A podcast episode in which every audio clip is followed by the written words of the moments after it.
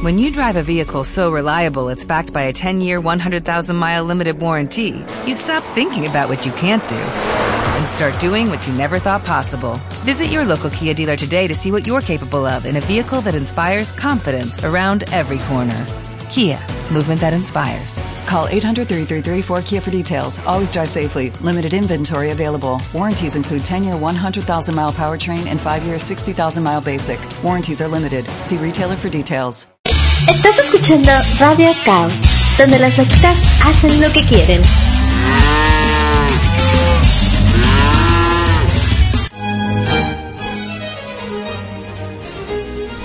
Ok, ya estoy aquí de regreso. Muchas gracias por haberme esperado esto que... La hora de la vaquita que realmente son tres horas más porque el tiempo relativo cuando una vaquita se divierte en Radio Cow, donde las vaquitas sabemos lo que queremos saber. Espérenme. Este...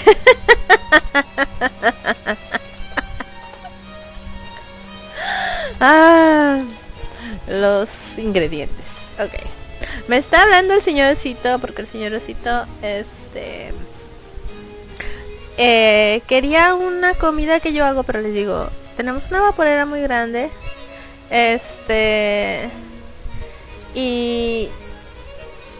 Y no, este... No puedo usarla, ¿no? Entonces... ah que me traiga la de 8.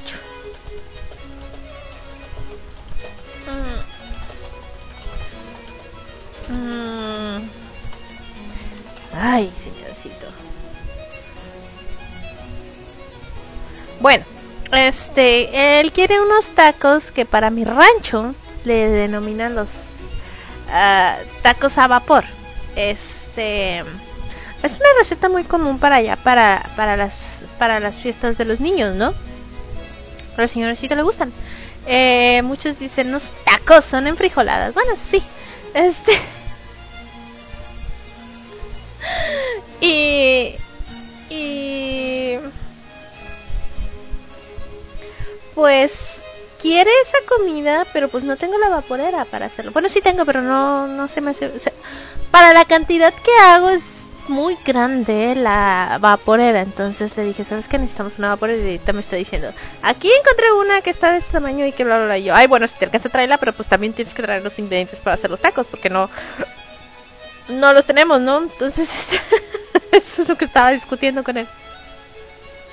Ok, este... Nada, tú no te preocupes, tú pásamelos y yo los descargo para más tarde. les digo que tengo que actualizar las listas de reproducción porque el señorcito me dice que todavía siguen saliendo los spots de Halloween que según yo ya eliminé. No sé cómo chingados le tengo que hacer. Este, pero bueno.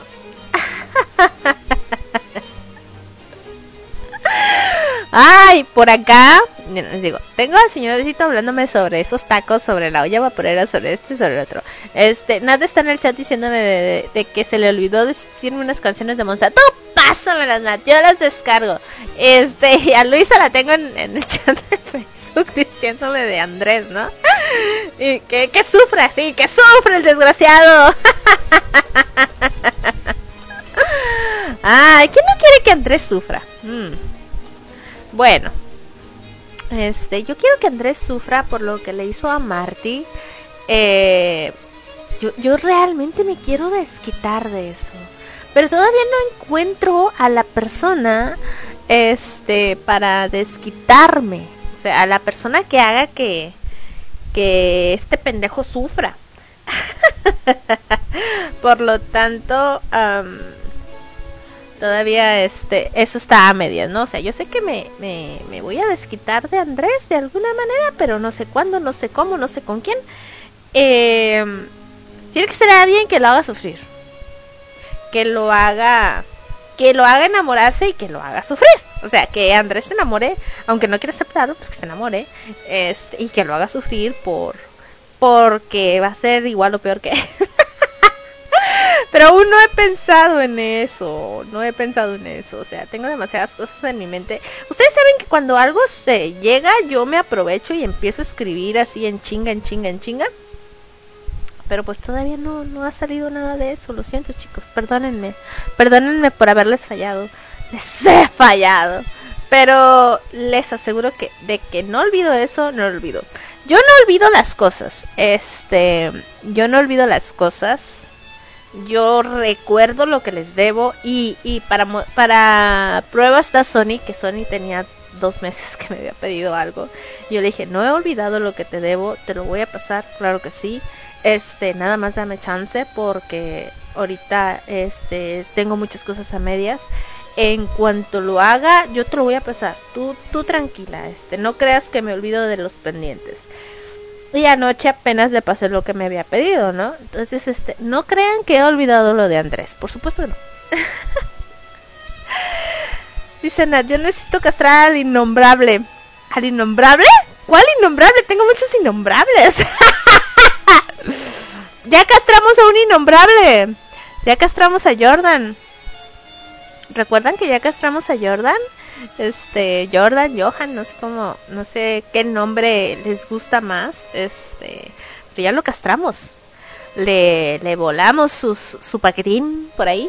Este, Andrés, no creo castrarlo, pero lo quiero hacer sufrir emocionalmente, que sienta ese dolor que le hizo a Marty, o sea, todo lo, el daño que le causó a Marty, eso es lo que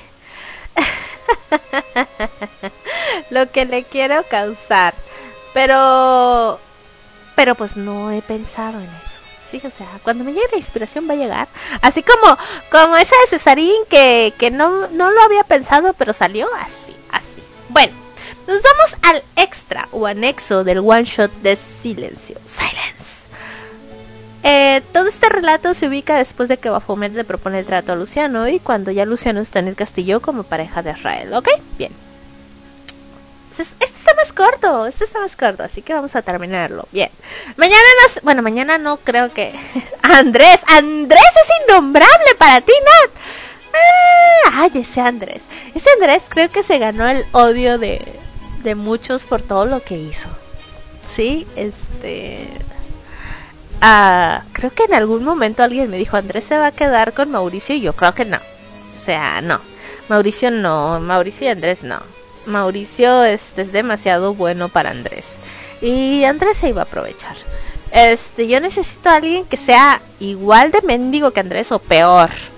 Este, alguien que que realmente sea como que su talón de Aquiles.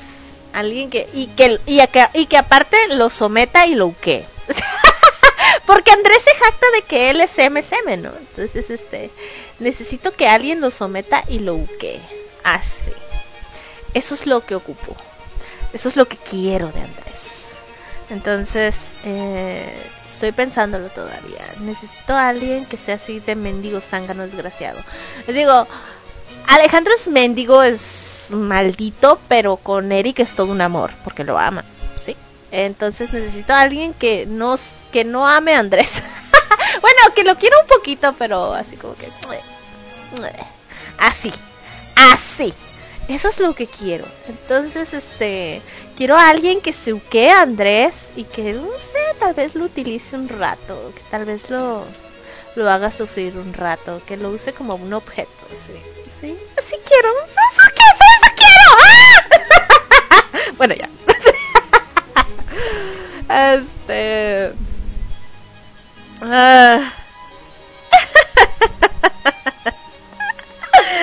Ay, no. Este, sí, la verdad eso quiero. Quiero, quiero algo que, que lo haga sufrir, que lo haga sentir mal, que, que pague por todo lo que hizo, no solo a Marty, porque obviamente antes de Marty, pues Andrés ha tenido su historia. Este, pero, pero yo quiero realmente que, que sufra el desgraciado.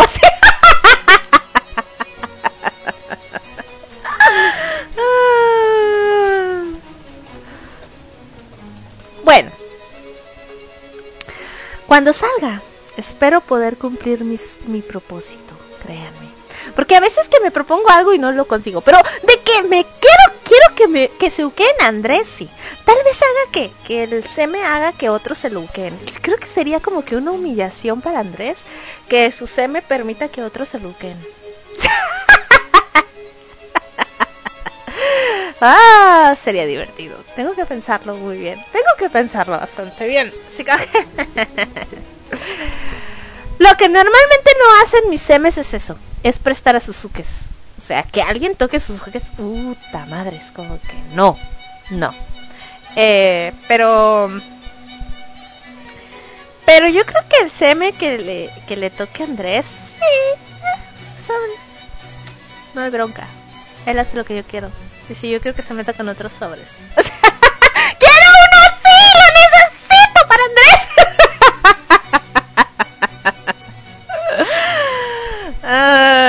Ay. Sí, sí, lo necesito. Lo necesito así, lo quiero así. ¿Se imaginan?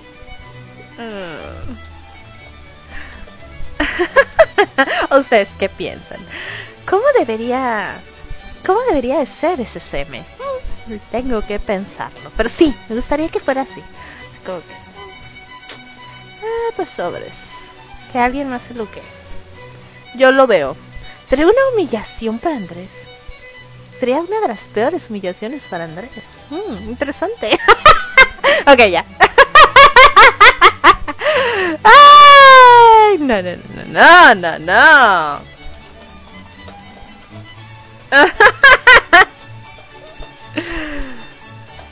bueno, eh, creo que sí, creo que sí. No, ¿tú qué opinas, Nat? Tú que estás ahí en el chat, ¿tú qué opinas? ¿Qué me dices? ¿Qué piensas? A ver, esos fantasmitas, ¿qué piensan? ¿Qué, qué, qué se imaginan? ¿Qué sería lo peor que le podría pasar a Andrés? ¿Qué creen que sería eso que... que... Dice, mi ranita fantasma que Andrés necesita un seme sádico bastardo que lo humilla hasta no poder más. ¿Verdad que sí? O sea, me dice que, que lo... Que lo... Que lo hagan sufrir. Este, que... Que lo... Que lo hagan... ¡Ah! O sea, que... Que, que, que Andrés sienta de ese... Eso, eso que no sé, e, esa frustración, ese coraje, eso, eso que, que, que todos los suques que han tenido problemas por su culpa han sentido. Esa, esa impotencia de no poder hacer este eso, de no poder eh, este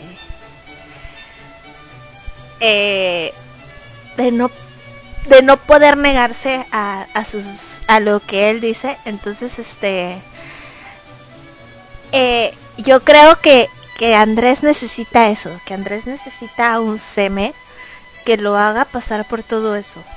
Así no, he pensado en alguno ese es el pedo no he encontrado alguno ay no Bueno. Eh, dice Nat, sí a todo lo que lo haga sufrir psicológica y emocionalmente. Sí, o sea, este... Em, quiero que... Me gustaría eso, me gustaría que sufriera. Que sufriera de esa manera. Eh, que, que sintiera esa impotencia, esa ira, esa rabia, eso de, pero se suponía que, que yo iba a ser el único. Y el otro, ay, sí, claro. Supongo que, así, así todo lo que los demás sintieron con Andrés, así, así como, como Marty de que creí que iba a ser, iba a ser este, el único, ¿no? Pero regresa y, ah, como que Sí, sí, claro. voy a volver y cuando vuelva, ay, voy a tener a mi juguete de planta, ¿no? Algo así, algo así, pero para que sienta en carne propia eso. Eso es lo que quiero. Quiero que se humille por ese, por ese seme. Quiero que Andrés le ruegue a ese seme. Eso es lo que quiero. Quiero que por fin Andrés llegue a un punto de quiebre en el que, en el que diga, güey, o sea, ah, lo quiero para mí, pero, pero él se nota que no me quiere. O sea, eso es lo que quiero. Eso es lo que quiero. ah. Dejemos a Andrés en paz. A ver, ¿qué me dice el señorcito por acá? Ok. Ok, perfecto, señorcito. Parece que ya nos pusimos de acuerdo y yo. Con lo de la olla vaporera. Bueno. Esperemos que cuando salga lo los complazca a ustedes y me complazca a mí misma porque a veces siento que me quedo corta con lo que espero y ansío de algo que escribo pero pues es que soy demasiado, tengo corazón de pollo. Pero bueno, espero poder cumplir eso, ¿sí? Este, espero que todo salga, todo salga bien. Dice, dice Luisa por acá, estoy completamente y violentamente de acuerdo con la ranita, porque la ranita dice, Andrés necesita un seme sádico más tarde que lo humille hasta no poder más. Pues sí. Este, entonces Luisa está de acuerdo con...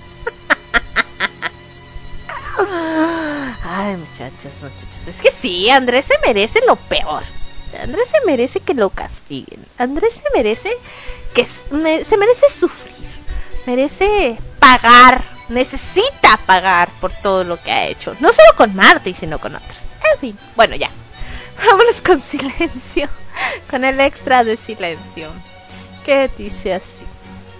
Esto es cuando, cuando van a hablar este cuando van a hablar con, con Arioch, ¿no? Dice así. Me rehuso. El grito retumbó en todo el palacio de obsidiana, tanto que el pequeño rubio que dormía plácidamente en la habitación principal se despertó con susto, así como que, ¡ay, güey! ¿Ari? Preguntó con debilidad al darse cuenta que su pareja no estaba en el lecho, a pesar de que era muy temprano. Una sombra se acercó inclinándose con amabilidad y hablándole en un murmullo. ¿Visitas? El Azul suspiró. Debe ser de su trabajo. Volvió a recostarse y con su mano izquierda acarició el lado de la cama que normalmente ocupaba el demonio. Espero que no tenga que irse por muchos días. Hizo un mohín y sus ojos se posaron en su mano, observando el anillo que portaba con orgullo. No importa, sea lo que sea, me lo dirá bostezó y volvió a sumirse en el sueño. Por su parte, en la estancia principal, Arioch estaba furioso, observando a Baphomet y a Braxas, quienes lo miraban con desinterés, mientras Azrael estaba tras los dioses paganos, mostrando una actitud tensa. No pienso permitir que ese humano se acerque a mi consorte, señaló, señaló Arioch con ira, respirando con agitación. ¡Estos celos, Arioch! Pero bueno.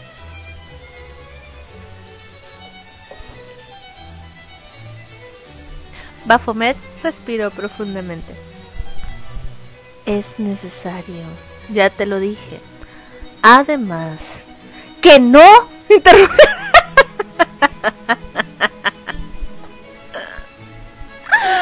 Así como que no, no, no, no, quiero escucharte. Así como que cito cuando se pone en sus moños. No, que no. Abraxas entornó los ojos y se cruzó de brazos. Si te niegas, tendremos que hablar directamente con Lucifer dijo con seriedad, y no creo que desees que nuestro señor venga a tu palacio, porque si se enoja destruirá este lugar sin miramientos, y tú, junto con tu consorte, estarán a la deriva. Ariocha apretó los puños. ¿Eso es una amenaza? preguntó entre dientes.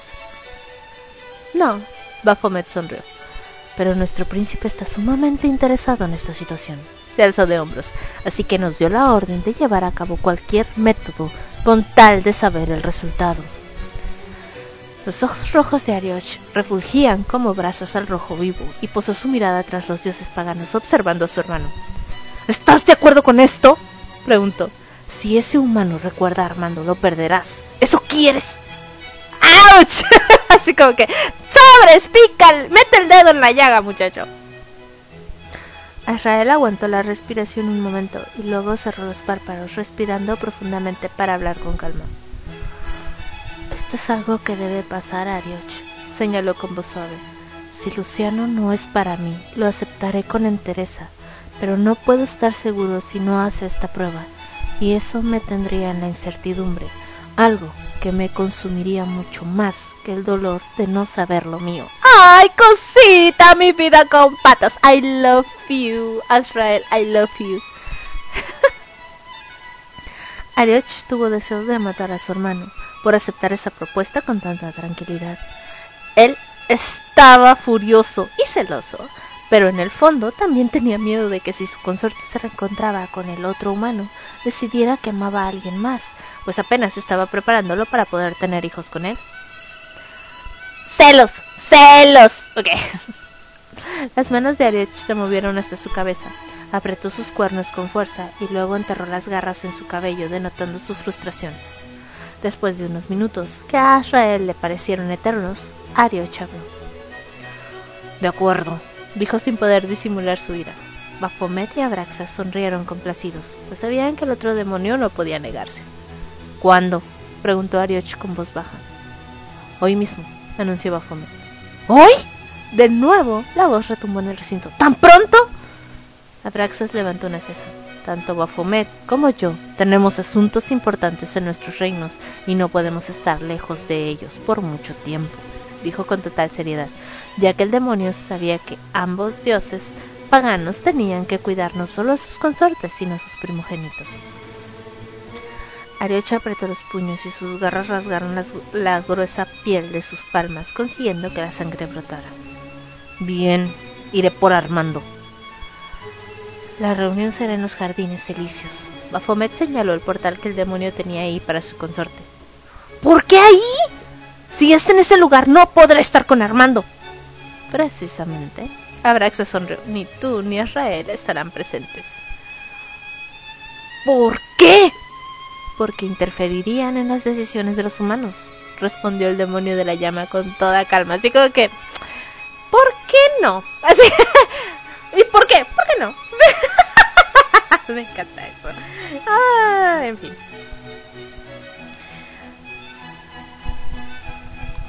Arioch miró con furia real. ¿Lo sabías? preguntó con rabia. ¿Estabas consciente de que estarían solos y no objetaste?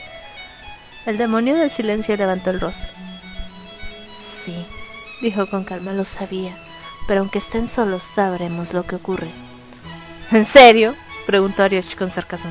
Ellos no tienen acceso a los jardines. ¿Cómo? Lo sabremos, señaló a los dioses paganos. Pero yo sí. Arrael movió la mano y formó un portal en donde se miraban los jardines como si se tratara de una película. Arioch masculló algo ininteligible aunque los otros demonios imaginaron que estaba soltando blasfemias, porque era obvia su molestia. Nosotros debemos volver con Israel, señaló Baphomet. Prepara a tu consorte y cuando esté listo, envíalo a los jardines y ve a buscarnos. Nosotros prepararemos al otro humano, sonrió Abraxas, ya que además de devolverle las memorias a Luciano, debían darle un cuerpo provisional donde contenerlas, al igual que el alma. Bien, Arioch gruñó. Baphomet, Abraxas y Israel desaparecieron por un portal dejando a Arioch solo. El demonio estaba furioso. No quería enviar a Armando a reencontrarse con ese humano. Aún recordaba cuando le quitó el corazón, cuando se dio cuenta que lo quería, y eso lo llenó de furia y celos, pero se sintió satisfecho al matarlo. Ahora debía enviar a su pareja a hablar con ese sujeto, y aunque no quería admitirlo, tenía miedo de que Armando se arrepintiera de estar con él. ¡Ay, pobrecito! Pobrecito.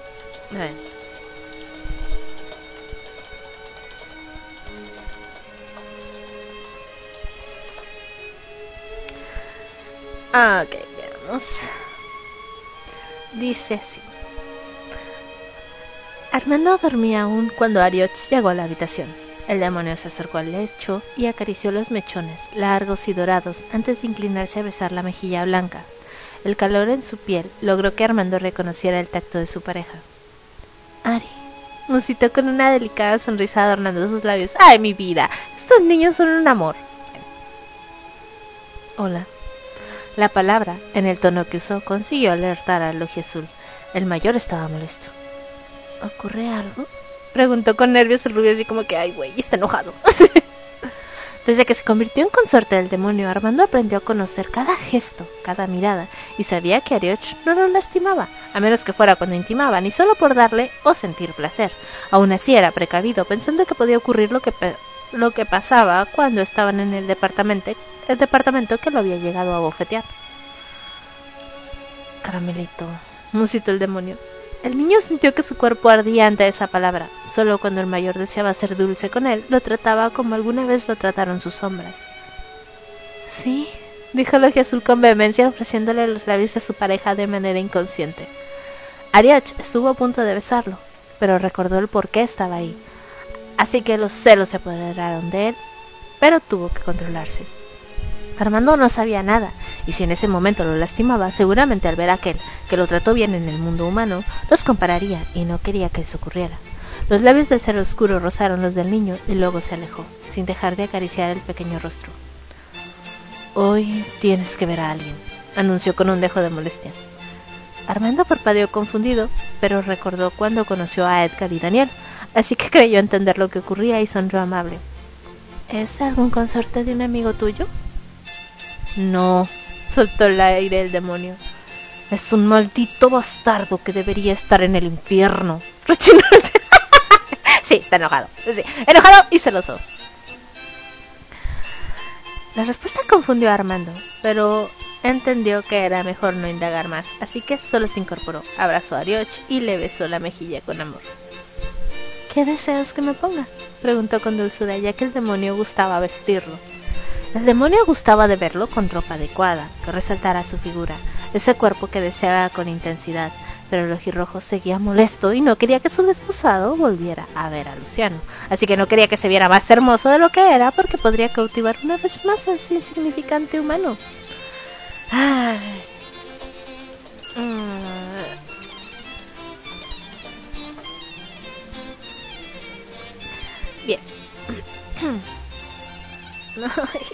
Osito, voy a matarte. ¿Por qué? ¿Por qué me haces esto? ¿Por qué me dejaste sin café? Él sabe que no puedo estar transmitiendo sin café porque es lo que me suaviza la garganta y se fue y no me trajo azúcar, chingado. Bueno, prosigo. Dice así. Luciano estaba en la oficina de Israel. El psicopompo que siempre lo acompañaba le estaba enseñando el alfabeto que se usaba en ese lugar, ya que era una lengua muerta y el adolescente, seguro de que se quedaría, quería aprenderla. El castaño estaba tratando de recordar lo que acababa, lo que acababan de decir porque le era difícil recordar muchas cosas, y aún, y cuando se las dijeran horas o minutos antes. Agradecía que durante tanto tiempo hubiese podido recordar siempre a Israel y el cómo lo conoció. Un portal se abrió, sorprendiéndolo, y sonrió de inmediato al ver a Israel. Bienvenido, dijo con emoción, pero su sonrisa se borró al ver a los otros demonios. A ya lo conocía, pues había aceptado el trato que le propuso tres días antes, pero al otro no.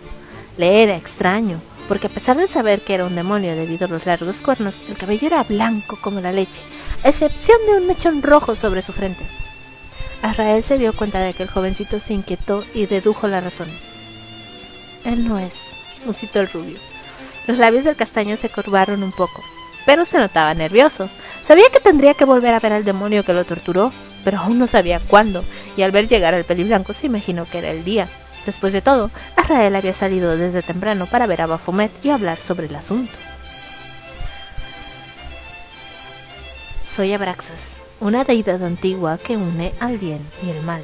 Se presentó el dios pagano. Después miró hacia el demonio de la llama con algo de escepticismo. ¿Es él? Señaló con desdén el alma del niño. Sí, Baphomet sintió sin mucho interés. Abraxas se movió, yendo hasta el jovencito que inconscientemente dio un paso atrás demasiado común, hizo un gesto de desagrado. Es muy extraño que Astaroth no tuviera dificultades para encontrar algo de su esencia original. Miró de soslayo a Fomet. El demonio de la llama sonrió mostrando sus colmillos. Astaroth tiene sus métodos, y ahora que está recuperando su poder, todo le es más sencillo. Ok, Astaroth es el de Ouija. Sí, Astaroth es un demonio muy fuerte. Eh, de hecho, algunos dicen que es más fuerte que Lucifer, pero no es así. Astaroth, la situación de Astaroth es que Astaroth puede ver el futuro y puede ver el pasado, puede ver el presente, pasado, el futuro. Pero se supone que Astaroth fue castigado. Este, y lo separaron, lo dividieron en dos, como que dividieron su energía en dos, para que no tuviera esa, esa facilidad. Entonces no pudiera ayudar a Lucifer. Y este, cuando encontró su otra mitad, que es a Adán, que en Ouija, este, al, al, volver a estar junto con él, está empezando a recuperar esos poderes. Que esos poderes le van a ayudar a, a Lucifer a ganar esta guerra. ¿Me explico o no me explico? creo que ya va tomando forma en la mente de ustedes como cómo está la situación. Este Ay, me equivoqué. Ah. Bueno, por eso, este, aunque uh, Astaroth es, es poderoso, igual que Baphomet, igual que Abraxas, de todas maneras, este, son, están por debajo de Lucifer. Lucifer es al que ellos siguen, ¿sí? ¿Por qué? Porque Lucifer tiene más, eh, digamos que se rigen por, por qué tanto tanta adoración se tiene, ¿sí? Es como en antaño, que los dioses de antaño tenían adoración. Si perdían la adoración de los humanos o de, o de los que lo adoraban, pues perdían su poder. Esto es lo que ocurre. Lucifer es más conocido y por lo tanto es más poderoso. ¿De acuerdo? No, no, no, vaquita, no estamos de acuerdo. pues ni modo, se aguantan, así es mi historia y así es mi universo. Hmm, bueno. Eh, dice así.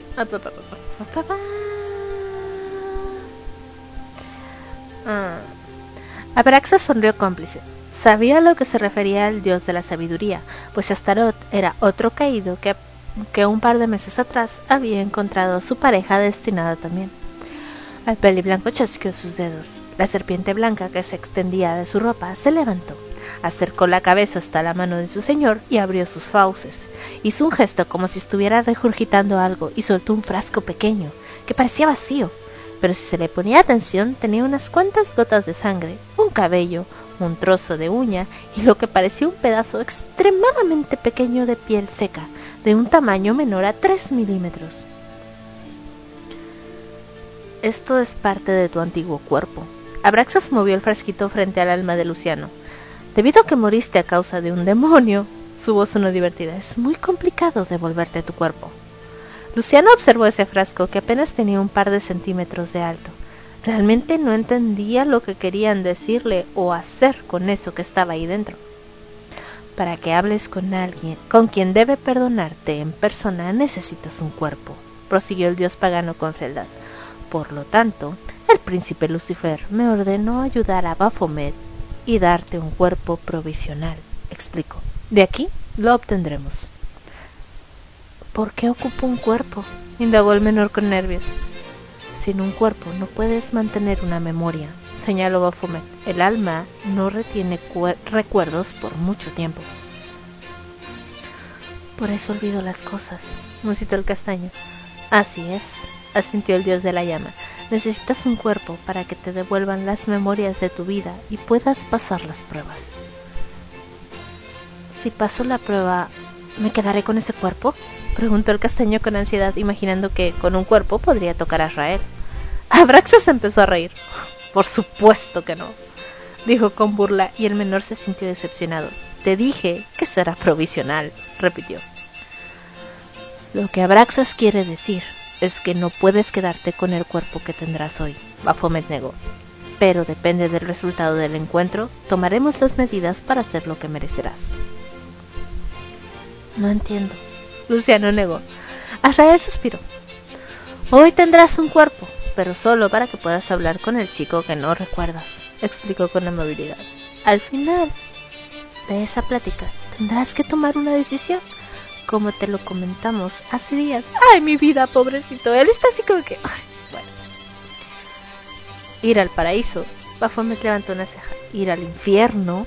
Su voz fue sarcástica. Volver al mundo humano sonrió con burla. ¿O quedarte con Israel? señaló el rubio con un ligero ademán de su báculo. Si eliges lo último, se te dará un cuerpo adecuado para que puedas vivir aquí. ¡Ah! ¿Ven por qué cambió de cuerpo? ¿Ven por qué ya no era el mismo niño pendejo y, pequeñito? Necesitó un cuerpo con que satisfacer al demonio.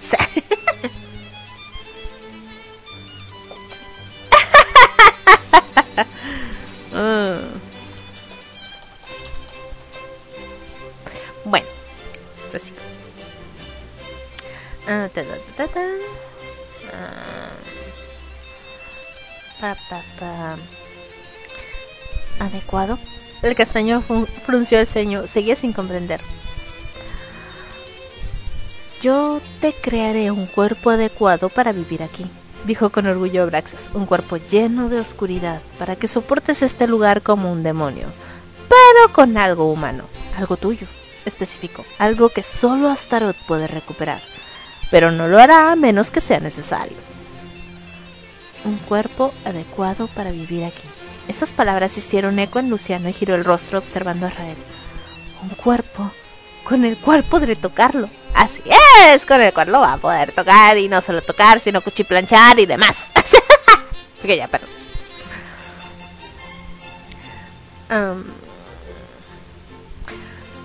de acuerdo, dijo el castaño con rapidez sorprendiendo a Baphomet y a ¿Qué tengo que hacer? El demonio de cabello blanco sonrió. ¿Tú? No debes hacer nada. Yo soy el que creará el cuerpo y luego Azrael depositará tu alma en él ya que es el único que puede hacerlo. Miró de soslayo al rubio. Azrael se encontraba inquieto, así que mordió su labio con fuerza. Tal vez sería el último día que podía ver a Luciano, y sentía algo de...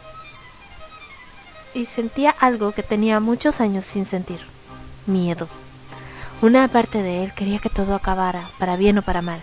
Si Luciano decidía irse de su lado, lo aceptaría, y aunque tardara milenios, olvidaría eso que había ocurrido pero por otro lado no quería perder ese jovencito que lo había acompañado durante un año, ese chico que lo había hecho sentir distinto, ese niño que le había devuelto ese sentimiento que creía extinto en él, el amor. ¿Listo? La voz de Bafomet sacó de sus pensamientos a Rael, aunque la pregunta era para Luciano. Por supuesto, respondió el jovencito con toda seguridad. Bafomet va, puso un campo de energía en ese recinto para evitar que los asistentes de Israel y los psicopompos interfirieran por alguna razón. Por su parte, Abraxas hizo un dibujo en el aire que se plasmó en el piso, lanzando el pequeño frasquito al centro de la extraña pintura que brillaba en un tono purpúreo mientras recitaba su cántico. El frasco se disolvió antes de estrellarse en el suelo, y lo que contenía quedó flotando a algunos centímetros del piso, las líneas del dibujo se movieron como si se tratara de una brea con vida propia, envolviendo sus míseros restos y después empezó a aumentar de volumen, creando un cuerpo humano. Primero los huesos, después los órganos internos, las venas, arterias, músculos, piel y cabello. Un cuerpo realmente humano, idéntico al que Luciano tenía cuando vivía. El jovencito se sorprendió de verse a sí mismo parecía estar viendo un reflejo, o en realidad él era el reflejo de ese cuerpo, ya que su alma mantenía esa forma, porque así se miraba cuando vivía. Está listo, anunció Abraxas mirando a Rael. Es tu turno. El rubio asintió, pero su labio inferior tembló. ¡Ay, pobrecito! ¡Pobre, pobre, pobre Israel! La túnica de Israel se movió por sí misma, cubriéndolo completamente, y acercó la mano a Luciano, quien observó cómo la extremidad se convertía se convertía en huesos para que lo pudiera sujetar. El castaño se aferró a los dedos huesudos y levantó el rostro, observando el gesto del demonio. El gesto triste en el rostro de Rubio se miraba semitransparente, a pesar de ver su esqueleto, dejando ver su esqueleto. Luciano le sonrió. Todo saldrá bien, dijo con seriedad. Israel miró esa sonrisa que quería transmitirle seguridad, pero él tenía más miedo porque sabía lo mucho que le dolería perderlo. El demonio del silencio y la muerte guió el alma de Luciano hasta su cuerpo provisional, cruzando el dibujo que estaba aún en el piso, cambiando la luz purpúrea por una luz blanca al pisarlo. El jovencito se dejó guiar y al estar cerca del cuerpo, Arrael, sin soltar la mano del alma de Luciano, sujetó la mano de ese humano recién creado, convirtiéndose en una especie de puente para hacer su trabajo. El rubio dijo unas palabras en un idioma que Luciano no entendió y lentamente la energía que constituía el ente etéreo que daba forma a su alma empezó a disolverse, yendo en dirección de ese cuerpo vacío. Durante casi un minuto, el alma de Luciano se desvanecía, pero mantenía su mirada en el rostro de Israel. No voy a olvidarte, pensó el castaño y finalmente cerró los ojos. El alma de Luciano desapareció y Israel se puso frente al cuerpo que Abraxas había creado. Puso la mano en la cabeza del jovencito, dejando la palma sobre el centro de la frente, y susurró. Despierta. El castaño abrió los ojos de golpe y sus pulmones jalaron aire como un jadeo. Cayó hincado y parecía tener dificultades para respirar. Apretó los puños y se miraba desesperado. Se ahogaba y eso asustó al rubio. Aléjate, Israel, ordenó Abraxas. El demonio de la muerte dio un salto hacia atrás y su túnica regresó a su forma habitual. El dibujo, que ahora estaba hecho de luz, se levantó, desarmándose en el aire, como si se tratara de listones, envolviendo el cuerpo, cubriéndolo por completo, dejando una especie de cubierta luminosa sobre la piel, además de crearle una túnica para cubrir su desnudez y ayudarle a proteger ese cuerpo que, aunque no lo pareciera, era frágil. Con eso, Luciano empezó a respirar de manera normal, aunque sentía que el aire era extremadamente caliente y le quemaba no solo las fosas nasales, sino la garganta. ¡Ay, pobrecito! Pues estás en el infierno, güey, ¿qué esperabas? bueno, estás en la entrada del infierno, ahora imagínense, si hubiera estado verdaderamente en el infierno, no, no, no la cuenta. No la cuenta de nuevo. ok, perdón. Mm. ¿Qué ocurre? Preguntó Rael al dios del cabello blanco. Eso que cree es un cuerpo humano después de todo, dijo con poco interés. Es obvio que no puedes sobrevivir aquí por mucho tiempo. Lo dije desde un principio, específico. Es hora que le devuelva sus memorias a Israel. Bafomet se acercó al otro lado del rubio. Eres el único que puede hacerlo también.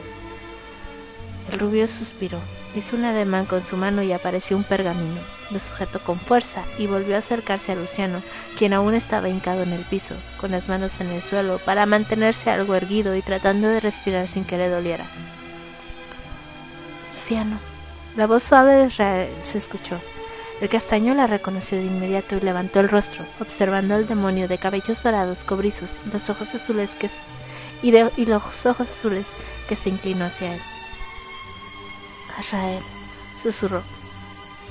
Levántate, necesitamos terminar este ritual, señaló el demonio sintiéndose inquieto aún. Luciano observó la mano del rubio y acercó la suya con lentitud. Estaba ansioso, pero a la vez temeroso. No sabía lo que podía ocurrir, pero en caso de poder tocarlo sería la primera vez que lo hiciera, y eso lo emocionaba, aunque sentía que podía arruinarlo y era lo que no quería. Cuando los dedos de Luciano rozaron los dedos de Israel, pudo darse cuenta de la temperatura elevada que tenía el demonio, pero el tacto era suave, porque la piel parecía de durazno. Sin poder contenerse, el castaño entrelazó los dedos con el rubio y sonrió. ¡Ay, mi vida! Ternurita con patas. Es un amor, es un amor. Puedo tocarte, dijo con emoción. Azrael sonrió tenuamente. Sí, puedes. Por ahora, especificó. El demonio ayudó al jovencito a levantarse y al dejarlo de pie se alejó unos pasos. Voy a devolverte tus recuerdos. El Jesús lanzó el pergamino al aire y éste se abrió, extendiéndose y rodeando a Luciano como si fuese, fuera una serpiente, elevándolo del piso. Después de esto, es posible que solo recuerdes lo que viviste en la tierra, dijo con temor. Esas palabras asustaron a Luciano. Ahora entendía por qué Israel se miraba tan deprimido. Si solo recordaría lo de la Tierra, no podría recordar lo que había pasado ahí en el último año, y si no lo recordaba, ¿cómo podría volver a su lado al tener que elegir, si no estaba en su mente? Giró el rostro observando a los otros dos demonios que lo miraban casi con burla. ¿Acaso era una prueba ya perdida? ¿Le habían dado falsas esperanzas? Era posible, porque eran demonios. Nunca te olvidaré, gritó Luciano. Con esas palabras una lágrima rodó por la mejilla de Israel y toda la información del pergamino que él mismo había preparado empezó a entrar por el centro de la frente del menor. Lo harás, musitó el rubio mientras los ojos de Luciano se cerraban ante él. Durante unos minutos el cuerpo del niño flotó, recibiendo en su mente aquellos recuerdos que había perdido de su vida anterior y al final descendió con rapidez, pero antes de que cayera contra el suelo, Arrael lo sujetó, abrazándolo contra su pecho. Luciano estaba sin sentido, y el rubio observó el rostro que tenía un gesto pacífico. Nunca te olvidaré. No te preocupes, musitó acariciando la mejilla con sumo cuidado. No fue una promesa válida. En ese momento, Baphomet movió la mano, abriendo un nuevo portal. Arioch estaba llegando, pero sin el permiso del demonio de la llama no podía ingresar. Armando ya está en los jardines, anunció mirando con desprecio al humano que su hermano mantenía entre sus brazos. Aunque nos podríamos evitar esto si elimino de nuevo este, a este humano y mando su alma al oblivion de una vez. Levantó su mano y brilló. y está brillando en tono oscuro. no me acordaba de esto. Pinche Arioch así como que... Total. Azrael levantó el rostro y sus pupilas brillaron en tono carmín, mostrando un gesto furioso por las palabras que acababa de escuchar. Esto se hará como se planeó, anunció Baphomet con voz grave. Recuerda que es orden de nuestro príncipe y nadie puede contravenirlas. Arias chasqueó la lengua y movió la mano, dispersando su energía con rapidez, así como que puta madre, me arruinaron, me arruinaron la idea de mandarlo a la chingada antes de que se encontrara. ok, ya, perdón. Abraxa se acercó a Israel y lo miró con seriedad. Es hora. Ese cuerpo no durará mucho, recuérdalo. El rubio se incorporó, levantando el cuerpo de Luciano con cuidado y caminó hacia donde estaba el portal principal hacia los jardines. Ese que nunca usaba. ¡Ay, pobrecito! El demonio cruzó el portal junto con el cuerpo y lo dejó sobre el suave césped de ese lugar. El psicopompo que siempre acompañaba al jovencito también había seguido a su señor, ya que era su trabajo guiar a esa alma y lo haría hasta el final. Después de esto, después de esto, musitó el rubio acariciando la melena castaña. No importa si es conmigo o no, saber que serás libre estará bien para mí. Sonrió, sonrió y se puso de pie mirando al psicopompo. Guíalo, ordenó. Llévalo con el consorte de Arioch. Yo estaré observando desde casa. Azrael dio una última mirada a Luciano y regresó a su hogar, cerrando el portal. Cuando volvió, Arioch estaba ansioso. Su aura estaba sumamente pesada, mientras Abraxas y Bafumet lo ignoraban porque ya conocían sus excesivos celos. ok, ya, perdón. Abriré el portal espejo para observar. Nada más, comentó Logia Azul con un ademán, y con un ademán una especie de círculo apareció en el aire mostrando a Luciano.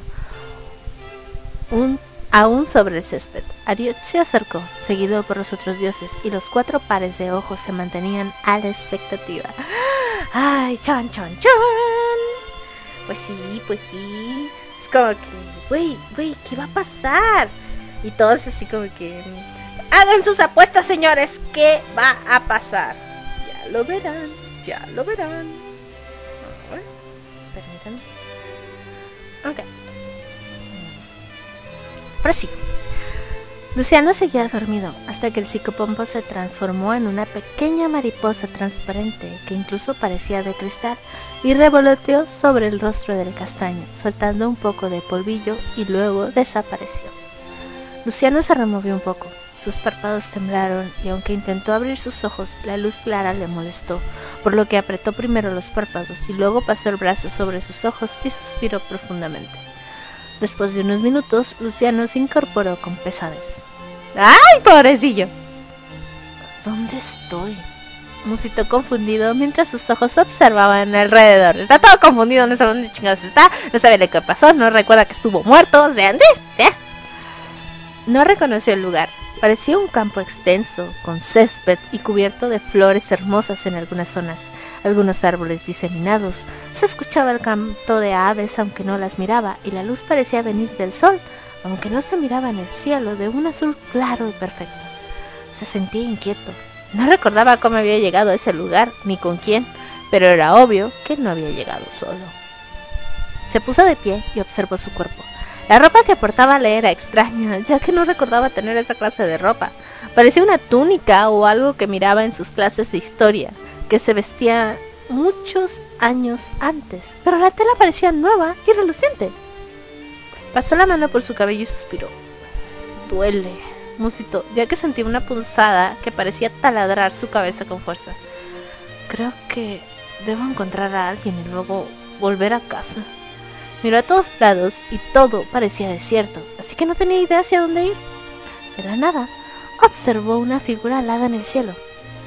Alas negras. Musitó y sintió como si intentara recordar algo, pero le era imposible. Aún así, la figura descendió. Era una paloma negra. Luciano levantó una ceja al escuchar el canto del ave. Si hay animales, debe haber algo más. Escudriñó a la vez sin acercarse y se dio cuenta que parecía traer algo atado en su pata. ¿Una paloma mensajera? Se sorprendió. Había escuchado sobre eso, pero sabía que era un pasatiempo ya casi olvidado. Pero si esa paloma era una mensajera, debería tener un dueño y sería quien le ayudaría. Dio unos pasos hacia el animal y la paloma batió sus alas, alejándose un poco, pero volvió al piso. Luciano intentó acercarse de nuevo y el ave hizo lo mismo. Eso le extrañó al adolescente. ¿Quieres que te siga? Preguntó incrédulo. pues sí, güey. O sea, como que... Mm. Empezó a seguir al ave con lentitud, ya que ella parecía caminar sobre el césped, y cuando se acercaba demasiado, el ave batía sus alas y se alejaba un poco más. Después de algunos minutos, Luciano se desesperó. ¡Ya! dijo con molestia. Ni siquiera sé si realmente quieres que te siga o no, y tal vez debo ir al otro lado, señaló con cansancio. La paloma hizo su clásico canto y por alguna razón Luciano creyó entenderle. Bien, si falta poco, iré, pero si no, agarraré otro camino, dijo con seriedad. ¿En serio estás hablando con una paloma? Por unos minutos más, Luciano siguió la paloma, hasta que observó a lo lejos un gigantesco árbol. Estaba cubierto de flores en tonos rosas y la copa era inmensa, con ramas que caían hasta rozar el césped. Pero lo que le sorprendió fue ver una silueta de un chico de cabello rubio y largo, sentado frente a una mesita que parecía de jardín, comiendo unos bocadillos. Luciano sintió una sensación extraña en su pecho. Creyó que era un golpe, un latido de ansiedad. Pero cuando puso la mano en su torso no sintió nada. Parecía que su corazón no latía. Se sorprendió. El sonido de la paloma se escuchó y lo sacó de ensimismamiento. El, animal caminó hacia el árbol y Luciano entendió que quería que llegara hasta esa persona que estaba ahí. El castaño respiró profundamente. Dejó a la paloma de lado y empezó a correr, yendo hacia el árbol. Es... es... Llegó hasta el árbol y se sorprendió cuando el jovencito rubio levantó el rostro y lo miró. ¿Luciano? La voz de Armando denotó su sorpresa. ¿Armando? La voz de Luciano también mostraba su desconcierto, pero había algo más. Tenía decepción. Esperaba a alguien más, aunque no sabía a quién en realidad. ¿Qué haces aquí? Preguntó Logia Azul con nervios, así como que, ¿tú qué demonios haces aquí, no? Según lo que su pareja le dijo, Luciano, igual que sus amigos, habían ido al infierno a causa de su venganza, y sabía que en ese lugar, los campos elíseos, no había muchos que pudieran ingresar, menos alguien del infierno o demonios. No lo sé. Luego Luciano, sintiéndose extraño, sentía vacío y decepción. ¿Dónde estamos? preguntó. Armando lo miró con desconfianza. ¿No lo sabes? indagó con debilidad. No, solo desperté en el campo, señaló atrás con su pulgar, pero no recuerdo cómo, así como que, ¿cómo chingados llegué? no, pues no, no vas a saber. Armando bajó las manos sobre sus piernas y estrujó la túnica que portaba con nervios.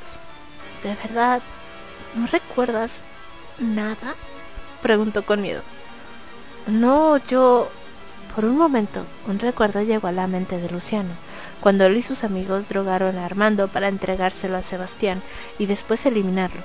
Recordó cuando estaban en ese enorme agujero de una piscina golpeando a Sebastián en compañía de Santiago, René y Hugo. Pasó la mano por su cabeza mientras los recuerdos llegaban de golpe. La sombra oscura y gigantesca, dando paso a la figura de un gran demonio. Después, el como Hugo caía muerto por culpa de una imagen cristalina con la forma de Armando, y de ahí las imágenes se volvieron horribles, tanto que su respiración se agitó y cayó al piso, hincado, y el terror se hizo presente. Cuando los recuerdos de las voces de Armando burlándose de él llegaron a su mente una vez más. ¡Ay, pobrecito! Pobre, pobre Lucy. ¿De verdad te enamoraste de mí? Qué mal, porque nunca estuve contigo realmente. Solo fue un muñeco de cristal. Después de eso, el dolor. Su cuerpo sentía el mismo dolor que sufrió ese día y un fuerte temblor lo sacudió. Incluso estuvo a punto de gritar, pero ningún sonido salió de su garganta. Respiró agitadamente y las imágenes seguían apareciendo en su mente. Bueno, sí, le dijeron que iba a recordar, así que ya lo recordó. Así.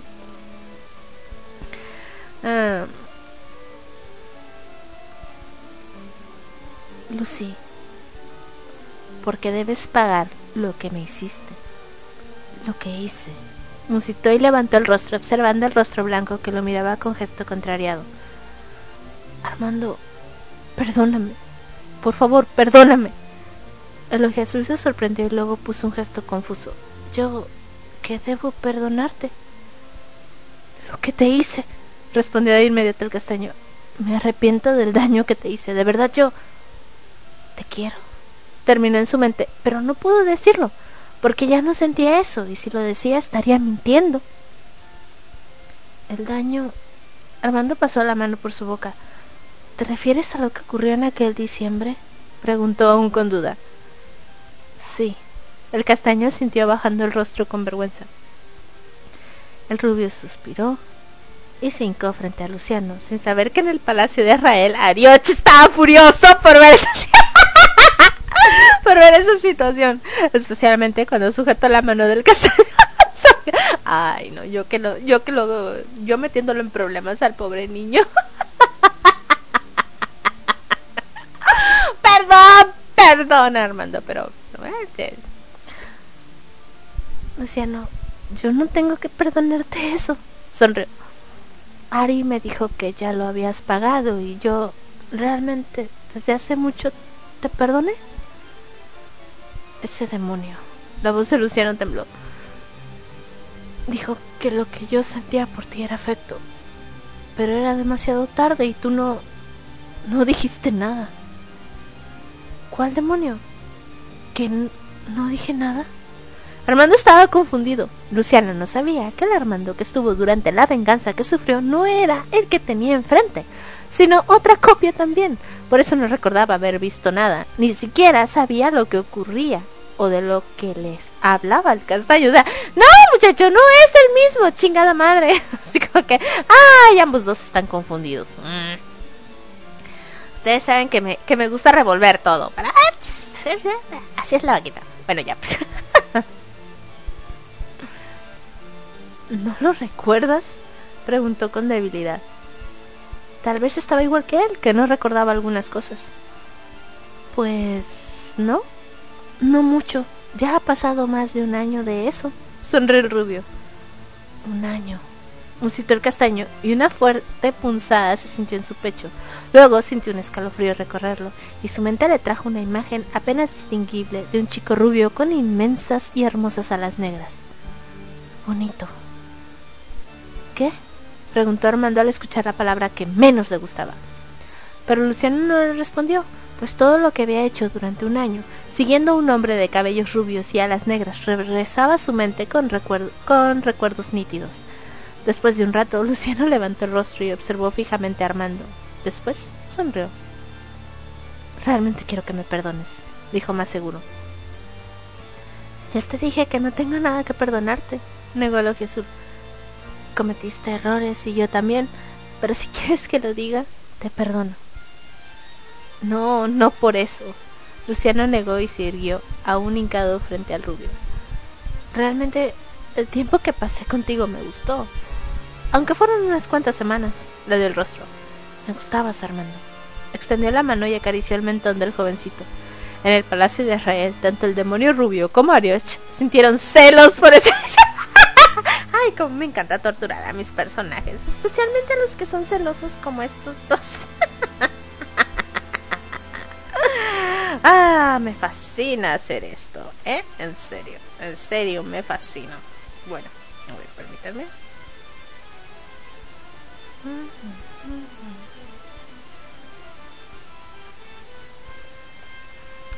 A ver.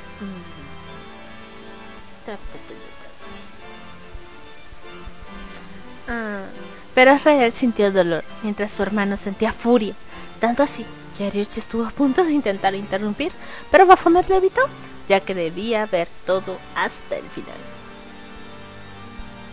Eres un chico muy agradable y hubiera sido bueno conocerte desde antes, prosiguió el castaño. Por eso aprendí a quererte, confesó. Armando se asustó al escuchar eso, ya que no lo sabía. Sintió sus mejillas arder y se preocupó. Luciano, yo... Yo tengo una persona a quien amar y... Déjame terminar, interrumpió el castaño, posando su aceitunado mirar en el jovencito. No me estoy confesando, dijo seriamente. Solo te estoy diciendo lo que sentía, pero ahora mismo no puedo sentir eso por ti, porque yo quiero a alguien más. Oh, así como que, oh, ah, oh, eh, oh, oh, ah. Armando se sobresaltó y luego sonrió amable. ¿De verdad? ¿A quién? Luciana titubeó. No podía recordar el nombre, pero sí recordaba lo que sentía. Amo a un bonito ángel oscuro que me salvó del destino que me había ganado por lastimarte. Un ángel oscuro, repitió Armando con ensoñación, pensando en Arioch, ya que sabía que su demonio realmente era un ángel. Sé lo que es eso, suspiró con amor. Ari es mi perfecto ángel oscuro también, rió. El sonido de una paloma negra se escuchó, llamando la atención de ambos adolescentes. Armando observó curioso el animal, ya que no había visto uno así en todas las veces que visitó ese lugar. Luciano, por su parte, fijó la mirada en las alas negras y un nombre llegó a su mente, así como sus propias palabras. Nunca te olvidaré. Azrael, susurró. ¿Qué? Armando volvió a ponerle atención a su compañero. Luciano sujetó las manos de Armando y besó los dedos con caballerosidad. Gracias. Realmente necesitaba tu perdón. Creo que no necesitabas mi perdón. Si ya estabas arrepentido, era más que suficiente. Lo necesitaba, repitió con seguridad, porque de esta manera podré volver con Israel, dijo el nombre con orgullo. ¿Israel? Indagó el rubio así como que, ¿de quién demonios me estás hablando? No conozco a ningún Israel, así que... ah, sí, muchachos. Y como si lo hubiera invocado, el demonio del silencio y la muerte apareció, pero su túnica negra lo cubría completamente, evitando que Armando viera su rostro y cabello también. Es hora de irnos, dijo en un susurro extendiendo la mano hacia Luciano. El castaño sonrió emocionado y se puso de pie, sin dudar, yendo a sujetar la mano de su ángel, que ahora podía tocar. Arioche espera en su hogar, dijo el demonio para Armando. Deberías ir con él. Sabes que es muy desesperado. La voz tan suave era reconfortante, por lo que el jovencito sonrió por inercia. Ya voy. Gracias. Se puso de pie y luego miró a Luciano. ¿Nos volveremos a ver? No lo sé. El castaño se alzó de hombros. Todo depende. Miró hacia Israel, a quien su túnica le ayudó a evitar que Armando viera cómo se avergonzaba. Si nos volvemos a ver, me presentas a tu bonito ángel. Hagámoslo de una vez, sonrió Luciano. Israel, eres Armando, dijo de forma casual. Armando, este es mi bonito ángel oscuro, del silencio y la muerte. Israel. ¡Ah! ¡Cosita hermosa, preciosa, chula de bonito! Ok, ya, perdón. Así como que sí. Ah, sí, bien casual, ¿no? Te presento al, al, demonio de la muerte. Armando se sorprendió, pues para él era lógico que se tratara de la muerte, más que nada por la túnica oscura que lo cubría, a pesar de las alas negras en el, la, alas negras emplumadas. Arrael suspiró. Con su mano libre bajó la capucha que cubría su cabeza y miró a Armando con tranquilidad. Armando lo observó. Era un ser completamente distinto a Arioch, pero tenía cuernos, pequeños y delicados. Soy Arrael, el demonio del silencio y la muerte, corrigió el recién llegado con calma. Con eso Armando entendió lo que ocurría. Era la misma situación que pasó con Arioch y lo que seguramente pasaron Edgar y Daniel al encontrar a sus parejas en demonios. Armando hizo una reverencia, justo como cuando conoció a a Braxos. Un placer, dijo con solemnidad. Gracias por ayudar a Luciano. A ver, permítanme porque creo que el señorcito me está hablando. ¡Ah! ah. Mm. Ok.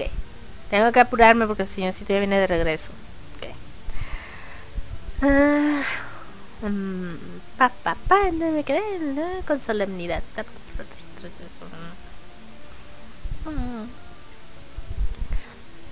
Rael miró de soslayo al castaño. Él es quien me ayudó a mí, pensó, controlando su emoción. Debo irme. Armando dio media vuelta yendo hacia donde estaba la puerta que siempre usaba, pero antes de cruzar le dedicó una mirada a Luciano. Espero que sean felices, le guiñó un ojo, y ojalá podamos vernos de nuevo. Hizo un ademán con la mano y cruzó el portal. El silencio reinó. ¿Podemos irnos, bonito? Preguntó Luciano sonriéndole a Rael. El demonio no pudo contenerse y sonrió un tanto emocionado. Sí, podemos irnos. Ambos se sujetaron de la mano y cruzaron un portal que Rael creó, volviendo a su hogar. Cuando Luciano contempló alrededor, observó que seguían los dos demonios que estaban antes de que recuperara los recuerdos de su vida y que le habían dado un cuerpo para poder tocar a Israel. Pero había alguien más y algo más. Pero había alguien y algo más. Por un lado, había un enorme cristal oscuro que parecía un huevo, y por otro, otro demonio de enormes cuernos, cabello blanco con destellos rojos, ojos negros y pupilas rojas, pero al igual que todos, con una altura descomunal. Luciano, él es... Astaroth, interrumpió el demonio con frialdad. Un gran duque infernal. Su voz retumbó en todo el recinto. El demonio de los tiempos, porque puedo ver el pasado, el presente y el futuro de todos. Aunque aún no recupero todas mis habilidades de las que me despojó el Señor de los cielos, gruñó. Pero tengo la que sirve para tu caso, dijo con orgullo. Eso si respondes a la pregunta que debo hacerte. Baphomet interrumpió. ¿Qué es lo que...? Quiero quedarme con Israel, sentenció Luciano con rapidez, sin permitir que el dios pagano terminara la pregunta. Sin importar el costo, las consecuencias o lo que tenga que ser, debo quedarme con él. Su voz sonaba determinada. ¡Uy, cosita hermosa! ¡Ay, cochita preciosa! Eh, perdón. Abraxas miró a Baphomet. Sabía bien que el demonio de la sabiduría odiaba que lo interrumpieran pero en ese momento se miraba tranquilo e incluso divertido. Siendo así, el demonio de la llama se hizo a un lado. Astaroth se acercó y sin titubear movió la mano, enterrando su enorme garra en el pecho del cuerpo de Luciano. El adolescente no pudo gritar, pues solo sintió dolor por un instante, antes de que ese cuerpo que poseía empezara a disolverse. Su mano seguía aferrada a Rael y el demonio rubio lo miró condescendiente, pero le sonrió tenuamente. Esa simple acción le dio seguridad a Luciano y entendió que era lo que debía pasar. Astaroth aún tenía la mano en el pecho. Sus ojos rojos brillaron y habló en una lengua muerta. El polvo del cuerpo empezó a moverse hacia arriba, formando una esfera negra, y finalmente, cuando todo acabó, el alma de Luciano quedó una vez más como antes, sujetando la mano esquelética de Israel. ¿Qué? ¿Qué pasó? Preguntó asustado de que lo volvieran a dejar como espíritu, porque en ese momento recordaba todo. ¿Acaso no te lo dijeron? Preguntó Astaroth levantando una ceja. Necesitas un cuerpo que soporte este lugar, y yo necesito recuperar algo de tus restos. Astaroth levantó el rostro y movió el brazo, alejando la mano del interior del alma de Luciano y la introdujo de golpe en esa esfera negra que se había formado. El demonio entrecerró los ojos, rechinó los dientes, pero respiró profundamente, mientras parecía concentrarse aún más. Parecía mover la mano dentro de esa esfera extraña y después de unos minutos sonrió. Ahí está, musitó con orgullo. Con esas palabras, la esfera oscura se disolvió y se pudo observar la mano del demonio sujetando un corazón que resplandecía. Bajó la mano y se lo mostró al adolescente y al rubio. Esto es tu corazón, dijo con frialdad. Tuve que reformarlo desde el pasado con los insuficientes restos que había conseguido de tu cuerpo, señaló molesto. Pero al parecer tu alma realmente ama a alguien ahora. Miró de sus labios a Rael. Ese sentimiento y las ganas de quedarte a su lado me permitieron recuperarlo del pasado y mezclarlo con tu presente. Brilla mucho, musitó Rael. ¿Cómo es posible que un corazón así pudiera entrar dentro de un contrato infernal sin hacerlo él mismo? Ese corazón no era así antes, Baphomet señaló con rapidez. Ahora brilla así por lo que siente por ti. Sonrió complacido. ¿Por mí? El rubio pasó saliva y su mirada se cruzó con la de Luciano, quien sonrió ampliamente. ¡Ay, mi vida! Son tan lindos y tiernos los dos. ¡Ay, cosita! Ah. Bien, mi trabajo está hecho. Astaroth sonrió con suficiencia y dio media vuelta, caminando hasta Abraxas. Tu turno, señor unidor del bien y el mal, dijo con sarcasmo, entregándole el corazón. ¿Te vas? Abraxas, preguntó Abraxas con desdén. Sí, debo volver con mi consorte y esperar tu visita para terminar el ritual también. Ya no falta mucho. Te visitaré la próxima luna nueva. Abraxas sujetó el corazón recién recuperado. Buen trabajo con esto. Sonrió. A pesar de que apenas estás recuperando. Astaroth soltó el aire con desagrado. Era obvio que no tenía todo su poder aún, pero que se lo recordaran constantemente le enfurecía. Sin decir más, abrió un portal y desapareció tras él. De acuerdo. Abraxas se acercó a la gran formación de cristal con forma de huevo, movió su mano y la abrió como si fuera una cápsula. Depositó el corazón recuperado en la superficie que, como si fuera gelatina mal cuajada, permitió que se hundiera un poco. El peliblanco miró el alma transparente de Luciano. Tu turno, señaló con frialdad. El castaño sujetó con fuerza los dedos esqueléticos de Israel y lo miró a los ojos. Supongo que tengo que hacerlo para tener mi cuerpo, ¿cierto? El rubio asintió. Me hubiera gustado tocarte más antes de esto. El castaño sonrió. Pero está bien. Soltó a Rael y caminó hacia ese extraño cristal. Al estar al lado, levantó el rostro mirando al demonio de cabello blanco. ¿Cuánto tiempo estaré ahí? Abraxas hizo una mueca como si pensara. Debido a que se tiene que formar un cuerpo completo, es posible que tarde medio año. ¡Medio año! Luciano se sorprendió, le parecía excesivo. Medio año a cambio de una eternidad, comentó Bafumet y señaló ligeramente a Rael con su báculo. Dime, ¿no vale la pena? Luciano puso la mirada en el demonio rubio y puso un gesto serio. La vale, dijo con toda seguridad y subió hacia la mitad del enorme cristal. El alma empezó a hundirse con mayor lentitud a la que su corazón lo hizo antes, y Israel se acercó, antes de que Abraxas completara esa parte del ritual estar esperando. Sonrió ojo azul con debilidad. Lo sé. Luciano correspondió la sonrisa. Eres muy paciente. Después de eso, Abraxas cerró el contenedor. Los ojos de Luciano se cerraron y quedó completamente inconsciente. El cristal se endureció y oscureció por fuera, evitando que se viera el alma o el corazón del jovencito. Crear un cuerpo de la nada es más difícil que solo adecuarlo, anunció el demonio de cabello blanco. Debo llevármelo a mi reino para poder crearlo pero su alma y corazón seguirán siendo las mismas. Lo sé. Arrael asintió. Baphomet se acercó al rubio y se inclinó cerca de su oído. Deberías pedir lo que deseas. Así como que, chan, chan, chan, él sabe tus secretos más oscuros, muchacho, no le puedes mentir. Por supuesto que no, no puedes. Ah, ah, mm, mm, mm, ah. Y ya saben lo que va a pedir, ¿verdad? Chan, chan, chan. Como que. Ay, señorcito está a punto de llegar. Lo que. ¿Lo que deseo? Preguntó lo Jesús confundido. El demonio de la llama entrecerró los ojos y sonrió de manera cómplice. Golpeó la punta de su báculo un par de veces en el piso y apareció un enorme libro a su lado. La pasta se abrió, las hojas se movieron y quedó una parte. En una parte. Luego, Baphomet lo acercó al rubio para que leyera un párrafo. Deseo a Luciano, deseo que me posea, deseo ser suyo, pero es imposible, no solo porque es solo un alma sin la habilidad de tocarme, sino que por ser un humano, un menor, sería difícil que pueda complacer un cuerpo tan corrupto como el mío. ¡Ah, mi vida! Las hojas azules se abrieron con sorpresa, sintiendo cómo su cuerpo y rostro ardía pero ya sabía que Baphomet había recopilado esa información sin su consentimiento y no podía reclamarle más. Al menos no lo leyó en voz alta para que el señor Abraxas lo escuchara también. Así que... bueno, a ver. Eh.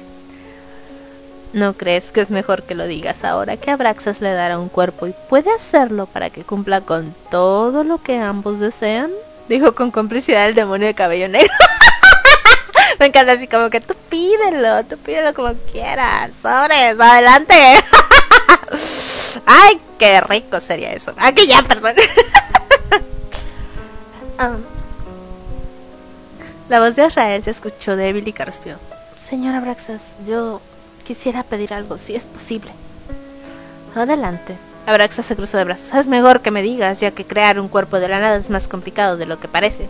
Pero da muchas libertades. Azrael rió nerviosamente y mordió su labio inferior.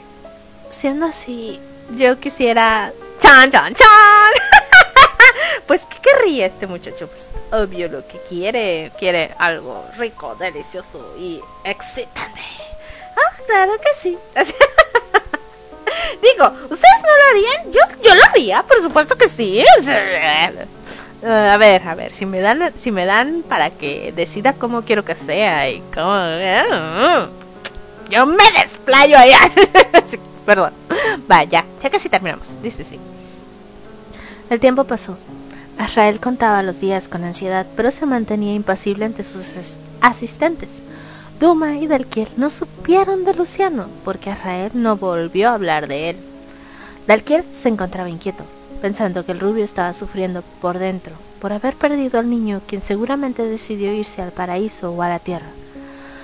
Había pensado que finalmente Azrael iba a ser feliz, pero quizás se equivocó, así que no quiso tocar el tema tampoco. ¡Ay, pobrecito Dalquiel! Dalquiel sí se preocupa por él. Por su parte, Duma estaba tranquilo e incluso un poco feliz, aunque le preocupaba el aislamiento de Israel. Al menos sabía que no volvería a ver ese chiquillo molesto que pasaba tanto tiempo con el ojo azul a quien amaba. ¡Sí supiera! Ok, ya. Bueno, lo vas a ver. Seis meses después, a media mañana, los psicopompos empezaron a reunirse en la oficina de Israel, llamando la atención de los escribas también. Un campo de energía cubrió el recinto y no permitía entrar a nadie. Baphomet había llegado y puso una barrera de inmediato. Israel levantó el rostro y al ver al demonio de la llama se sobresaltó. ¿Es hoy, cierto? preguntó con ansiedad.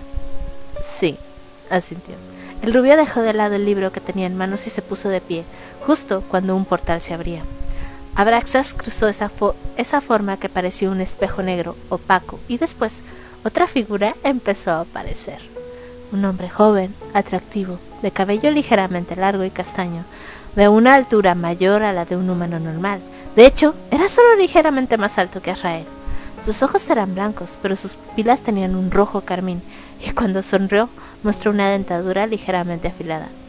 Hola, bonito, la voz seductora sobresaltó al rubio y se quedó atónito, observando el rostro del hombre que tenía enfrente. Seguía teniendo rasgos de Luciano, pero se miraba mucho más atractivo, varonil y seductor, especialmente porque portaba un traje en vez de una túnica. Luciano no se contuvo, dio pasos largos y sujetó la mano de Israel, acariciándola con cuidado, disfrutando la suave textura. ¡Ah! Así como que se viene lo bueno. ¡Ay! Ya deseaba sentir tu piel, dijo con ansia y buscó la mirada azul sonriendo más ampliamente, mientras sus colmillos crecían ligeramente. Lucy. Arrael carraspeó. Luciano, dijo más serio. Esto es. El rubio no pudo terminar, ya que el castaño lo abrazó y besó. El Jesús se sorprendió y se quedó estático al sentir los labios ardientes del otro, así como una lengua larga que se extendía, reconociendo todo el interior de su boca, consiguiendo que gimiera ahogadamente, y se sujetó a los brazos que no solo lo sostenían, sino que lo acariciaban de manera desesperada, recorriendo la espalda, sorteando las alas y bajando hasta el trasero del ángel caído. ¿Esa impetuosidad es de demonio o de humano? preguntó Abraxas con un dejo de curiosidad. Ambas, sonrió Baphomet. Realmente me sorprende que se vea más como humano que como demonio. ¿Así lo quería Israel? señaló el demonio de cabello blanco, mientras los otros se besaban sin tregua. Pero aún así, Puede liberar garras, alas y cola. Además tiene otras habilidades por si las necesita para ayudar a Israel en su trabajo, a ir al infierno y a otros reinos sin problemas, explicó. Después de todo, aunque su alma y corazón sean humanos, su cuerpo es de un demonio puro. Sonrió sintiéndose orgulloso de su creación. así como que, mira, mira, mi trabajo es perfecto. Así que... Un sonido llamó la atención de los dos dioses paganos que observaron cómo Luciano había tirado todo lo que estaba en el escritorio de Israel, recostando el rubio ahí, y con sus nuevas garras hizo girones las túnicas que portaba el rubio para desnudarlo. Creo que eso tendremos que explicárselo otro día, se burló Baphomet. Yo no quiero volver otro día. Abraxas entornó los ojos. Bien, el demonio de la llama suspiró cansado. Platiquemos tú y yo para anotar todos los detalles y yo hablo con Israel después. De acuerdo. Baphomet abrió un portal y le permitió el paso a Braxas primero para ir a su hogar, pero antes de cruzarlo, de cruzarlo él, chasqueó los dedos, no solo para quitar el campo de energía, sino para dejar un libro invisible que se encargaría de anotar todo lo que ocurriera con esa pareja. El dios pagano de la sabiduría cruzó el portal y se cerró. La barrera cayó y la puerta de la oficina de Israel se abrió, dando paso a los psicopompos y a sus escribas, quienes se sorprendieron de ver la escena. Arrael estaba semidesnudo, mientras un hombre castaño estaba sobre él besándolo con demanda. ¡Por los mil infiernos! Duma intentó ir hacia el escritorio. Luciano sintió que el escriba se acercaba y le dedicó una mirada furiosa. Los ojos rojos del castaño brillaron y una energía oscura empujó al demonio, repeliéndolo con una inmensa fuerza, estrellándolo contra la pared, consiguiendo que se quejara por haber lastimado su ala. No interrumpan, sisió el joven y extendió sus alas, con las cuales se cubrió a sí mismo y a Israel. Dalquiel se quedó anonadado. Los gestos y el cabello, así como la voz, le parecían tener un poco de aquel alma humana que había desaparecido meses atrás. ¿Acaso él es...? Los psicopampos empezaron a retirarse de manera tranquila y con esa actitud el peliazul entendió que quizás sus sospechas eran correctas y no era nada malo lo que pasaba, lo que le pasaba a su señor, pero sí algo íntimo. Así que se giró y fue, fue hasta Duma ayudándolo a ponerse de pie. Hablaremos con los señores cuando terminen su reunión. ¿De qué demonios hablas? preguntó su compañero mostrando un poco de incomodidad por su ala. Dalquiel se inclinó. Él será el nuevo señor de este castillo, susurró divertido, la pareja de Israel. Duma abrió sus ojos con sorpresa y volteó a ver ese extraño capullo que se formó gracias a las alas de ese demonio que no conocía, pero a pesar de ello escuchaba los gemidos necesitados de alguien y debido al tono de voz, era claro que pertenecían a Israel. La furia inundó al pelinegro mientras tenía que tragarse sus celos por lo que escuchaba y la humillación de tener que ser ayudado por Dalquier, ya que había sido lastimado a causa de un demonio menor. Bueno, ni tan menor, porque lo creó un dios pagano, así que no podemos decir que es un demonio menor, pero tampoco podemos decir que es un, un demonio de los grandes, ¿verdad? Porque acaba, como quien dice, de ser creado. Pero el orgullo de un demonio es así. Darkiel ayudó a Duma y al salir cerró la puerta. Por su parte, Azrael cubría su boca con las manos, tratando de callar sus gemidos, ya que sin dudar Luciano rasgó la túnica interior y lo penetró. No fue necesaria la preparación, ni siquiera lo pidió pues desde el primer beso que le dio sentía que su cuerpo se consumía por sentirlo, y el deseo lo invadió, olvidándose de todo. Luciano tampoco lo pensó mucho, por eso actuó de esa manera tan ruda y no quiso tardar más en saborear ese cuerpo que por tanto tiempo soñó en tener. Solo que al momento en que sintió humedad mientras penetraba el rubio se detuvo, pensando que lo había lastimado de más. Aunque era un demonio, amaba realmente a Rael y no quería lastimarlo. Bonito, dijo respirando agitado. ¿Te lastimé? preguntó con preocupación. Azrael seguía cubriendo su boca, pero no callaba del todo sus gemidos. Aún así, no podía responder con su voz. Aunque el rubio negó, Luciano dudó, así que movió su mano hasta palpar la pequeña abertura que había mancillado y recoger el líquido que empapaba la zona con sus dedos. Acercó la mano al rostro y se sorprendió. Era un líquido casi transparente, como la humedad de una mujer. Lo recordaba porque como humano también tuvo relaciones con algunas chicas, pero el el olor era distinto, era sumamente excitante y delicioso, así que lamió sus dedos, disfrutando el agridulce sabor, como té de limón con miel, y observó a Israel con diversión. No sabía que los demonios se humedecían como las mujeres. El otro negó con rapidez. No es cierto, pensó con vergüenza, no soy una hembra. El ojirroja disfrutó esa actitud infantil y con una de sus manos alejó las del azul lentamente de su rostro. Quiero escucharte, relamió sus labios. Permíteme escuchar el sonido del ángel del silencio. ¡Ah! I love you. Amé esta frase. Perdón. Un largo gemido escapó de los labios de Rael y no pudo contenerse más. Sus manos se aferraron a los hombros del castaño y le arañó la piel. Lucy, Lucy, hace Lucy, mi amor, mi vida, mi cielo, mi rey. ok, ya, perdón. Dijo de manera entrecortada, disfrutando de la sensación que tenía en su interior. Luciano mordió el cuello que se exponía para él y luego subió hasta la oreja. ¿Te gusta? preguntó burlón. Abraxas dijo que este cuerpo lo pediste tú. Mordió la punta de la oreja de manera juguetona. ¿Te gusta así de grande? A pesar de que Israel se denominaba a sí mismo demonio, hablar de los temas sexuales le avergonzaba, por lo que bajó el rostro tratando de evitar que el castaño observara su gesto avergonzado, pero con eso le dio acceso a Luciano a otro lugar. El ojirrojo acercó sus labios a los delicados cuernos y lamió uno con sensualidad. Ante la tibia humedad, Azrael gritó, pues sintió una descarga recorrerlo por completo y llegó al orgasmo de inmediato. Vaya, Luciano mordió la base del cuerno y el rubio gimoteó, pero su cuerpo se contrajo, apretando el sexo en su interior con fuerza. Creo que encontré tu punto más sensible. Se burló y siguió lamiendo el cuerno, disfrutando las contracciones involuntarias de ese cuerpo que lo apresaba. A mí aún me falta mucho para terminar, anunció el castaño, pasando al otro cuerno a tratarlo igual, lamiéndolo con lascivia. Tal vez debes tomarte el día, se burló. Azrael asintió pero no dijo ni hizo más, ya que solo se pudo aferrar a los hombros anchos de su pareja. Espero hacerlo bien a la primera, pensó Luciano, al darse cuenta que Israel no estaba en condiciones de llevarlos a ambos a la alcoba principal. Pero Abraxas le había dado algunos conocimientos sobre cómo usar las habilidades de un demonio, así que lo intentaría. Emocionado por pasar el día con Israel, movió su mano y abrió un portal bajo el cuerpo de ambos. El rubio sintió vacío primero, pero después la suavidad de un lecho estaba contra su espalda. Miró de soslayo y se asustó al darse cuenta que estaban en su alcoba, y miró con sorpresa a Luciano. Ahora sí, podemos seguir todo el día, bonito. Después de eso, el castaño besó al ojo azul y empezó a poseerlo con intensidad, logrando que su voz aumentara de volumen, llegando a gritos deseosos, llamándolo por su nombre, que todos los psicopompos del palacio, incluyendo sus escribas, alcanzaron a escuchar. ya se imaginarán el pobre de Duma encabronado por escuchar al otro.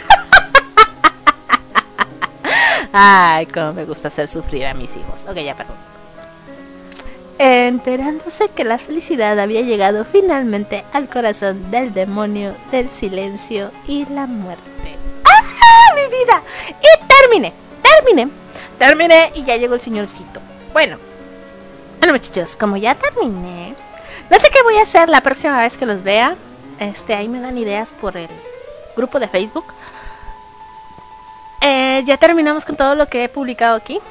No sé qué quieren que les lea no sé qué quieran que hagamos, no sé qué quieran que les platique. Así que si tienen alguna alguna idea, sugerencia o demás, déjenmela en el grupo de Facebook para tomarla en cuenta para el lunes. Ya les dije, mañana no sé, bueno, ¿para qué les digo, para qué les digo que sí, si no, no? Mañana es el cumpleaños del señorcito, así que es posible que no entre a la radio porque voy a estar con él, ¿de acuerdo? Bueno, ahora sí, me despido porque ya son las 6.42, el señorcito llegó y tengo que ayudarle con la despensa. Cuídense mucho, ya saben que los quiero un chingo. Gracias a Nat por haber estado en el chat. Gracias a esos fantasmitas que tuve por ahí. Que tuve cuatro fantasmitas más. Oigan, voy mejorando, voy mejorando. Cuídense mucho, los quiero un chingo. Les mando muchos besos, abrazos, apapachos. Recuerden que esto es o esto fue la hora de la vaquita, que realmente son tres horas o más porque el tiempo es relativo cuando una vaquita se divierte. Yo soy su locutor Oyusoma, hola vaquita, ya saben dónde pueden encontrarme por medio de Facebook Fantasías de Oyusoma Oficial, por medio del grupo Oyo Anquesito Lovers o dejándome mensajes en mis historias. Este, también en el grupo de Oyo Anquesito Lovers les dejé alguna vez mi número de celular por si me quieren enviar un mensaje por WhatsApp. Saben que yo responderé cuando pueda y lo más rápido posible, ¿sí? Este, cuídense mucho, nos vemos el lunes, si todo sale bien, este, porque voy a ir el lunes al doctor. Em, en caso de, cualquier cosa, pues yo les aviso con tiempo, ya saben. Eh, descansen. El sábado habrá paranormal no lo sé. Espero que sí. El sábado habrá huroneando. Sí, sí va a haber huroneando. Quesito seguramente se va a, pues se va a quedar a despotricar una hora. Este, pero yo espero verlos el lunes. Ahora sí. Bye Nat, cuídate mucho. Cuídate y saludos a tu mamá. Espero que esté mejor. Este, me retiro a mis fantasmitas. Yo sé que una de ellas es mi ranita fantasma. Cuídate mucho, ranita fantasma. Nos vemos después. Y a mis otros fantasmitas que no sé quiénes sean. Espero que hayan disfrutado de esta transmisión. Espero que hayan disfrutado de la lectura. Y espero que hayan disfrutado de mis tonterías. Cuídense mucho, los quiero un chingo. Ya saben que les mando muchos besos, abrazos, apapachos y me retiro. Un beso, hasta luego. Pasen bonita noche y bye.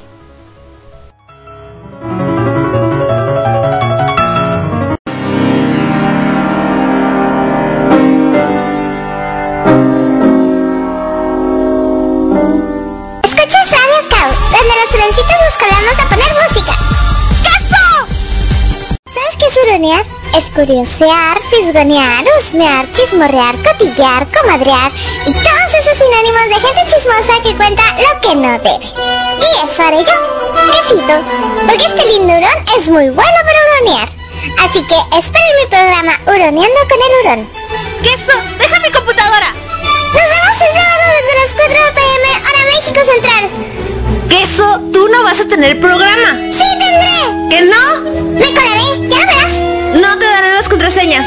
Tengo mis métodos. ¡Nos vemos el sábado! ¡Queso, devuélveme el micrófono, pequeño demonio! Huroneando con el hurón, los sábados, desde las 4 pm, solo por Radio Cao, donde las vaquitas hacen lo que quieren. ¿Sabes quién soy yo, Usama? Pues soy yo, mejor conocida como Vaquita, y soy escritora amateur de Voice Love, ilustradora novata y locutora por diversión. Leo mis propias historias, y no solo eso, explico dudas, doy spoilers y respondo preguntas en La Hora de la Vaquita, que realmente son tres horas o más, porque el tiempo es relativo cuando una vaquita se divierte. Atrévete a escucharme de lunes a viernes a las 3 de la tarde, hora México Central, en Radio Cau, donde las vaquitas hacemos lo que queremos. El oso te trae una noche de suspenso, terror, relatos y misterios paranormales. Escucha bajo tu propio riesgo. Si eres impresionable, abstente, porque podrías asustarte con facilidad.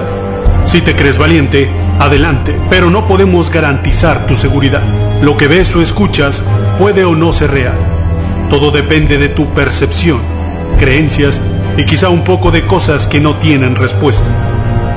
Sucesos que están en el límite de la realidad y la ficción. Decide en qué quieres creer. Paranormaloso. Todos los sábados a las 8 de la noche. Solo en Radio K, donde las vaquitas hacen lo que quieren. Estás escuchando Radio Cow, donde las vaquitas hacen lo que quieren.